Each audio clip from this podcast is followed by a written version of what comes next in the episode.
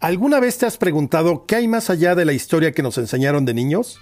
Junto con History Channel, en Hoy en la Historia, te proponemos hacer un viaje en el tiempo para conocer todos los eventos y personajes que construyeron nuestro presente.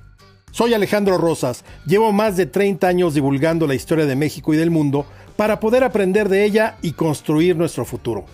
Acompáñanos en este viaje porque jamás la historia se atrevió a tanto.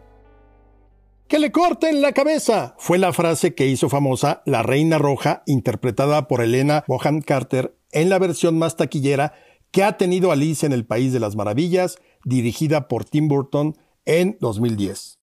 Seguramente en 1865, cuando Lewis Carroll publicó su novela, jamás imaginó hasta dónde llegaría. Y hoy nos acordamos de esa fecha.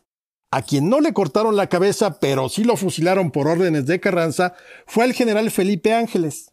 ¿Le suena? Pues sí, así se llama el futuro aeropuerto de la Ciudad de México. Pero más allá de eso, Ángeles fue director del Colegio Militar, amigo de Madero, defensor de las causas del pueblo, humanista y el gran estratega de la División del Norte de Pancho Villa. Su historia de amor es la más triste. Unos días antes de ser fusilado, Felipe Ángeles le escribió a Clara Kraus, su esposa, para despedirse y encargarle a sus hijos, pero no sabía que ella se encontraba agonizando. Ella, al borde de la tumba, también le escribió a su marido para despedirse y encargarle a sus hijos, sin saber que lo iban a ejecutar. Las cartas se cruzaron y ninguno supo de la muerte del otro. Felipe Ángeles fue ejecutado el 26 de noviembre de 1919.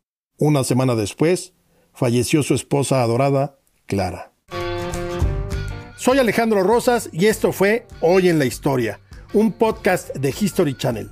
Síguenos para ser el primero en enterarte de nuestros nuevos episodios.